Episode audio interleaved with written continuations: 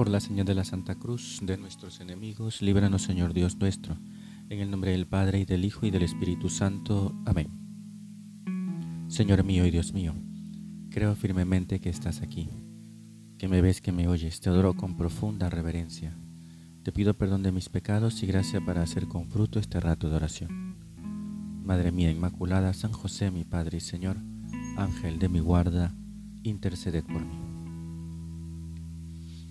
Nuevamente estamos a los pies de Jesús para hacer este rato de oración y acudimos a Él a pesar de nuestras miserias, de nuestras debilidades. Acudimos a Él porque es la fuente de la misericordia y del perdón. Señor, tú conoces de qué estamos hechos. Tú conoces cuáles son nuestras faltas, nuestras debilidades y te pedimos, Señor, ya para iniciar este rato de oración, que las sanes, que las cures. Solo tú tienes el poder de sanar, de curar, de restablecer nuestra salud espiritual. Sabemos que en la vida cristiana pues habrá muchos tropiezos, muchas dificultades, pero no estamos solos y venimos a ti a tus pies en este rato de oración para que toques nuestra vida, para que la de alguna manera la levantes después de tantas caídas. Sabemos que siempre estaremos confiados en tu perdón, en tu misericordia, porque estás a nuestro lado, porque nos acompañas porque podemos acompañarte cada vez que venimos a estar contigo en cada iglesia, en cada sagrario, en cada habitación, porque a lo mejor nos tocará hacer nuestro rato de oración allí. Y por eso estamos seguros, porque estamos contigo. Y queremos renovar nuestra entrega, nuestro deseo de seguirte nuestro deseo de santidad, que a veces parecen débiles, muchas veces nos cuesta pues sacar adelante nuestros propósitos. Pero Señor, renovamos ese deseo de estar contigo, de acompañarte. Toca nuestra vida, toca nuestro corazón, transforma nuestra existencia. Lo necesitamos. Por eso, cada vez que venimos a hacer este rato de oración, en el fondo es eh, venir a renovarnos. Y de alguna manera, de cada momento de oración, deberíamos salir con el alma, pues, eh, limpia, dispuesta. No, ciertamente necesitamos el sacramento de la confesión, pero hay una gracia particular que se nos va dando en cada momento de oración y que va despejando nuestra alma, la va haciendo más sencilla, más fácil de recibir gracias y bendiciones. Por eso acudimos al Espíritu Santo al inicio de nuestra oración para que Él sea el guía, Él sea el que nos conduzca, el que nos lleve por caminos de oración, para que el alfarero de la santidad, vaya transformando nuestra vida a semejanza de la vida de Cristo. Ponemos también esta intención en las manos de la Virgen,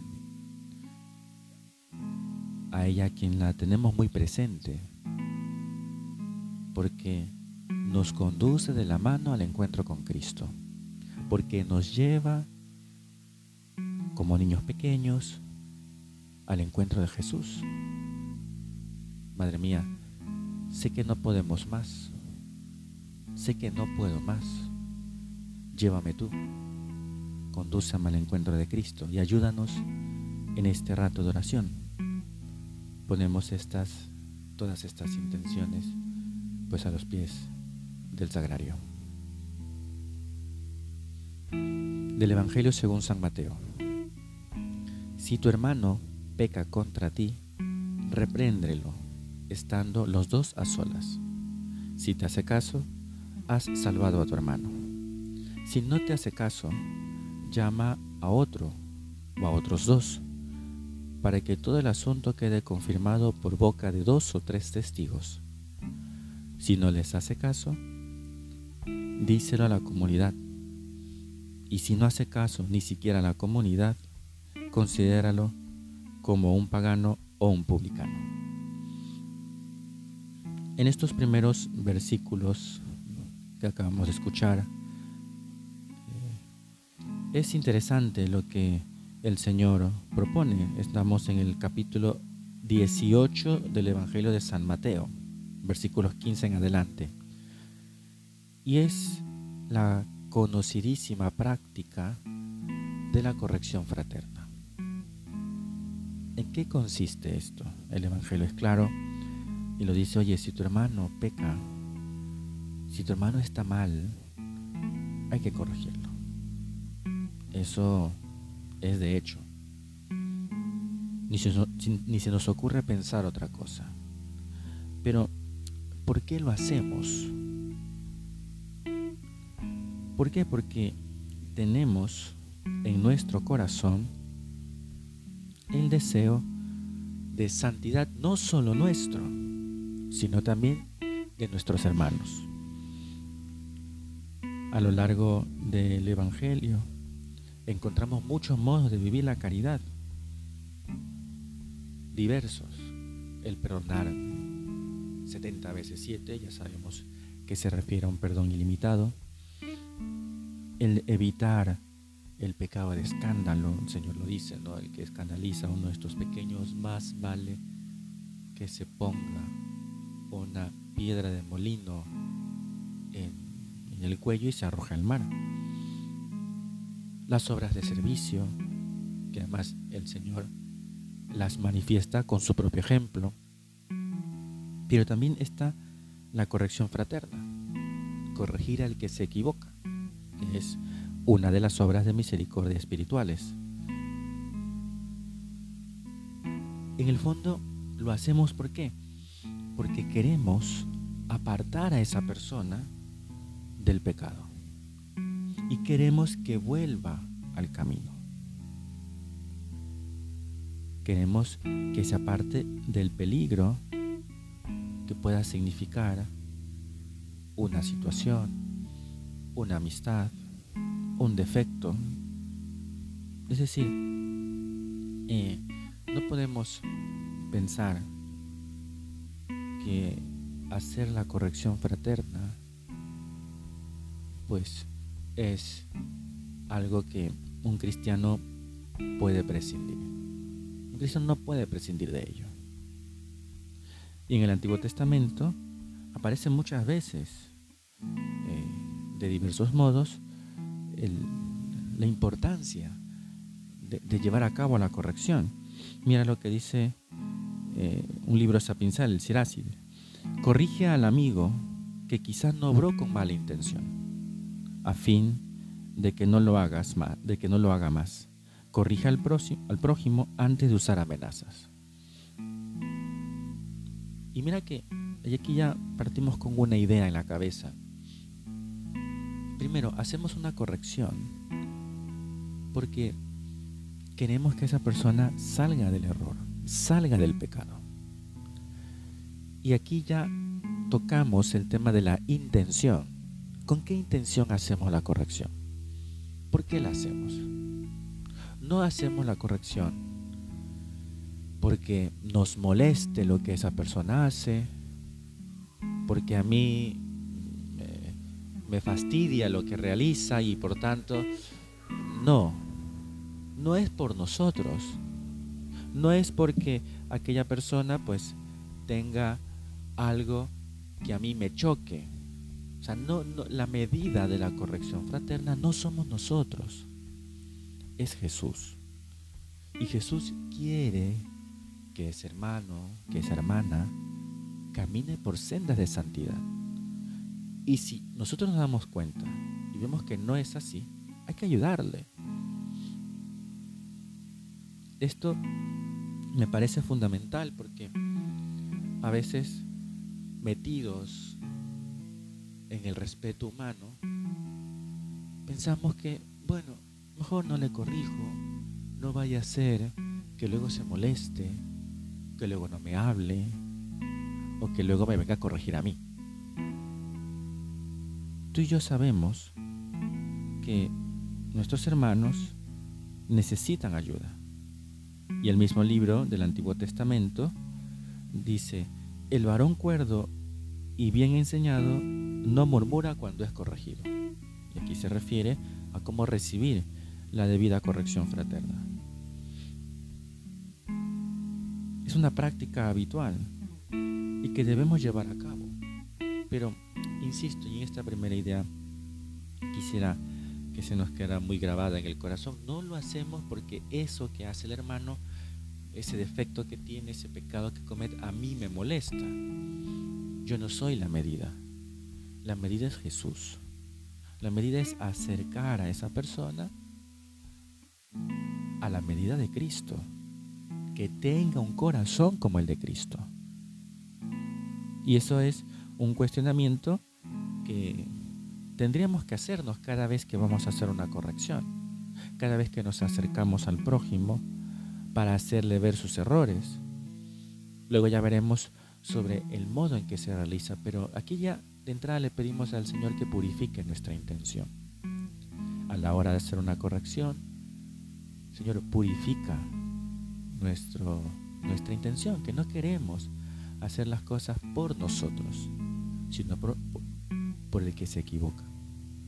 Porque queremos hacerle un bien, porque queremos ayudarle en su camino de santidad. Una vez que ya nos damos cuenta cuál es nuestra intención, el hecho es que hay que hacerla.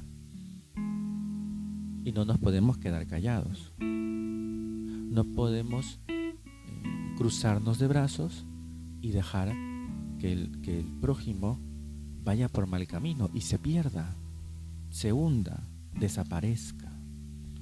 Estamos obligados entonces a corregir a nuestros hermanos cuando se equivocan. Y es consecuencia del amor, porque les queremos e intentamos socorrerles en sus necesidades, intentamos ayudarles. Y si nos preocupamos del prójimo en los bienes materiales, ¿cómo no preocuparnos de los bienes del espíritu, de los bienes del alma? Además es mucho más importante, lo sabemos.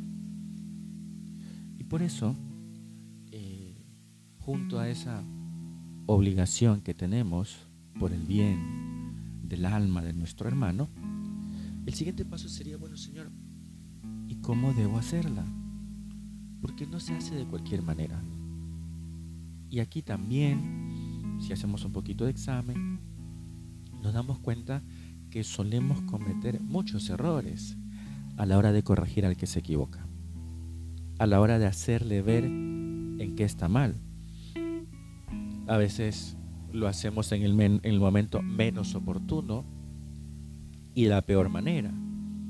A veces lo podemos hacer pues criticando, eh, soltando y gritando de mala manera, humillando al otro. No se trata de eso, porque eso en el fondo manifiesta que no tenemos buena intención. Aquí la regla de oro nos sirve siempre ¿Cómo te gustaría que te corrijan? ¿Cómo que te, gustaría que, que te hagan ver tus errores? Pues así lo hacemos con los demás. Y en los distintos ámbitos en los que nos movemos, en el trabajo, en la familia, con los amigos, siempre habrá esa necesidad de practicar, de ejercitar la corrección fraterna, que debe ser ante todo muestra de caridad. Y si es muestra de caridad, pues uno lo hace con cariño, casi que entrando de puntillas en ese ámbito personal del otro. Debe ser una caridad, un cariño sincero. Ciertamente cuesta, porque no es fácil ir donde el otro y decirle en lo que está mal, porque no sabemos cómo va a reaccionar, no, sabemos cómo lo va a recibir. Y por eso La corrección debe tener una impronta sobrenatural. Lo hacemos por amor a Dios y a las almas. Y esa impronta sobrenatural, esa visión de fe, pues hará que nuestras correcciones fraternas sean auténticas obras de amor. Piénsalo. ¿Cómo corriges a los demás? A tu esposa, a tu esposo, a tus hijos, a tus hermanos, a los que viven contigo, a los que trabajan contigo. Ya, padre, usted lo dice, pero a veces la gente se le ha dicho un millón de veces y a veces hay que ponerse un poco más serio. Hombre, sí es verdad. A veces hay que ser un poco más firme. Pero en el fondo uno debe, debe ser siempre caritativo. Porque queremos el bien del otro, queremos que el otro aprenda. Y por eso, para darle ese sentido sobrenatural a la corrección fraterna, es fundamental que lo hagamos en ámbito de oración. Que recemos primero por esa persona, que nos mortifiquemos por ella. Que incluso si nos cuesta, a veces a algunos nos puede, costar un poco el hablar, el decir las cosas, pues incluso hasta ensayarlo e ir a decirlo concreto. Y ya en el, ya en el momento, recuerdo alguna vez eh, un sacerdote, eh, director espiritual que tenía, ya falleció. Él decía, eh, bueno, mira, sería bueno utilizar expresiones como, oye, me parece que eso que estás haciendo no está bien. Oye, me parece que esto podrías mejorar. Creo que, que deberías, siempre, siempre utilizar el condicional ayuda mucho. Nunca ir con afán de acusar, no. Es que eres un mentiroso, es que eres un vago. No, no. Oye, creo que podrías poner un poco más empeño en las cosas que tienes que hacer y aquello que pasó la otra vez, pues no fue tan sincero, al menos como lo expresaste. Uno podría quizás cuestionar esto y decir, ah, mejor, mejor es ser directo y plantarle las cosas a la gente en la cara. No, porque al final lo que vas a conseguir es que esa persona rechace la corrección y pierdas la oportunidad de ese momento sobrenatural de ayudar al otro. cuidar esta obra de caridad, decirlo con cariño, en el momento oportuno. A veces el momento oportuno es inmediatamente, a veces no. Creo que la mayoría de las veces no. Pero ayudarles, hacerles ver que, que, estamos de su lado, que estamos con ellos y que incluso abrir la posibilidad delante del interesado de que quizás estamos equivocados. Abrirlo y decir, oye, mira, quizás me equivoque, pero me parece. Y es bueno plantearlo así, porque así les ayudamos. Decía Benedicto XVI en un mensaje de Cuaresma del año 2011, hoy somos generalmente muy sensibles al aspecto del cuidado, y la caridad en relación al bien físico y material de los demás. Eso es cierto. Oye, si alguien vemos que está, que está enfermo, pues le decimos, oye, sería bueno que vayas al médico. O incluso en ese detalle, a veces en la mesa, cuando una persona se ha manchado, uno dice, oye, te has manchado.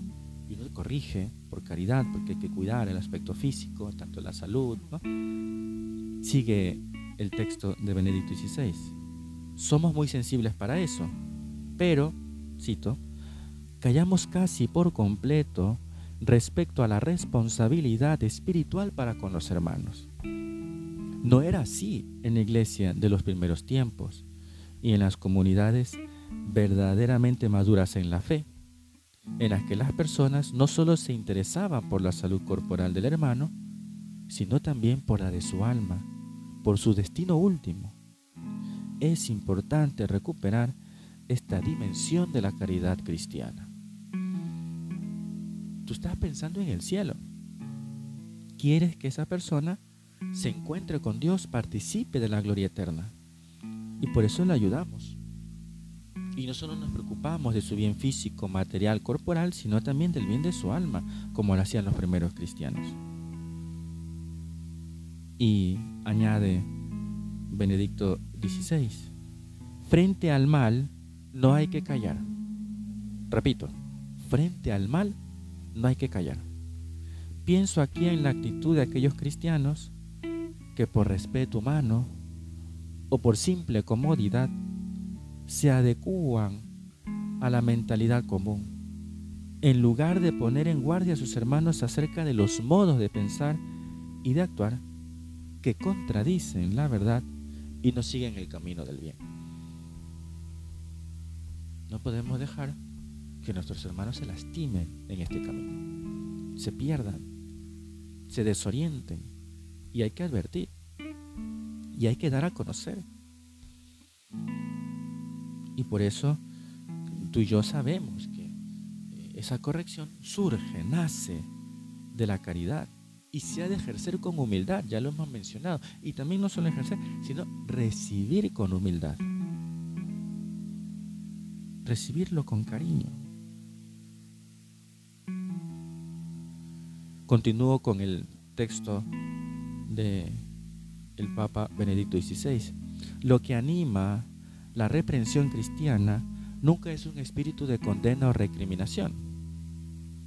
No se trata de humillar al otro, de hundirlo. Lo que la mueve, sigue el texto, es siempre el amor y la misericordia, y brota de la verdadera solicitud por el bien del hermano. El apóstol Pablo, en Galatas 6, afirma, si alguno es sorprendido en alguna falta, vosotros los espirituales, corregidle con espíritu de mansedumbre y cuídate de ti mismo, pues también tú puedes ser tentado. Y esto eh, es muy bonito porque el saber que si esa persona se ha equivocado, pensar, ¿no? Primero tratar de, siempre de no juzgar su intención, considerar que si ha faltado, pues a lo mejor la tentación ha sido muy fuerte, y también tener en cuenta que quizás podríamos ser nosotros. O sea, aquí nadie está exento, todos somos capaces de los peores errores y horrores. Eso que sale en el periódico, tú y yo lo podríamos hacer. En nuestro mundo, continúa Benedicto XVI, impregnado de individualismo, es necesario que se redescubra la importancia de la corrección fraterna para caminar juntos hacia la santidad. Qué bueno es entonces que tú y yo prestemos atención a este aspecto de la vida cristiana, que revisemos si realmente estamos viviendo la corrección fraterna, si estamos ayudando en nuestra casa a, nuestra, a nuestra familia, a nuestros hijos, hermanos, esposo, esposa, aquellos amigos que a veces uno dice, uy, entre comillas, ¿no? Por no perder la amistad. Mira, el verdadero amigo corrige, ese es el auténtico amor, que hace ver el error del otro, siempre con, como lo hemos dicho, con esa mansedumbre, con esa delicadeza. Pero también que a la hora de recibir la corrección fraterna, también sepamos ser humildes. A ver, cuando nos van a corregir, siempre nos dan donde más nos duele, que es en el orgullo. Sobre todo si tienen razón. Y allí, limitarnos a escuchar y agradecer por la corrección. Tenemos que reconocer que a todos nos cuesta y que enseguida sacamos las garras en defensa y ya tenemos la respuesta y tenemos un argumento y que no es así tal. Bueno, saberla recibir también con mansedumbre, con sencillez, con humildad. Porque el que está allí piensa que a lo mejor pues le ha costado muchísimo acercarse a ti y decirte las cosas. Y hay que agradecerlo. también tengo que reconocer que a mí también nos cuesta recibir una corrección, pero la necesitamos. Y eso que nos han corregido, pues llévalo a la dirección espiritual y dile, me han dicho esto. Y a lo mejor lo confirman. O no, pero, pero allí uno con transparencia presenta las cosas, lo dice. ¿Cuánto entonces tenemos que aprender a llevar esta práctica cristiana adelante para ayudar a tantos hermanos nuestros y así contribuir a la santidad de aquellos que viven con nosotros. Y por supuesto, con la corrección fraterna, pues te evitas todo tipo de problemas. Murmuraciones, críticas, comentarios, chismes. No. Vamos a pedírselo entonces al Señor que esto lo tengamos muy presente. Tiene eficacia. Ayuda. Termino con unas palabras de San Agustín. Dice en el comentario del Evangelio de San Juan, ¿acaso no debemos reprender y corregir al hermano, dice el santo, para que no vaya hacia la muerte? Suele a veces ocurrir que en un primer momento se entristece, se resiste y protesta dolido por la corrección. Después, sin embargo, en el silencio de Dios, sin temor del juicio de los hombres, puede que llegue a considerar porque ha sido corregido y empiece a temer ofender a Dios si no se corrige y considera la necesidad de volver a hacer aquello por lo que ha sido corregido justamente. Así, cuando crece su odio hacia el pecado cometido, crece más su amor al hermano, que es enemigo de su pecado. Vamos a pedir entonces al Señor que estemos atentos para hacer esta obra de caridad, de misericordia, de corregir al hermano. Tampoco se trata de tener espíritu de liquid paper, ¿no? Ir por allí corrigiendo a todo el mundo, no. Sino que si nos damos cuenta de que nuestro hermano está mal, le ayudamos, le corregimos. Que lo hagamos con caridad, con sentido natural, que, que, que haya sido acompañada esa corrección con mucha oración y sacrificio.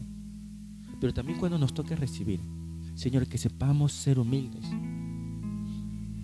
Haznos ver las cosas. Queremos cambiar, queremos caminar por la santidad. Contamos con tu gracia.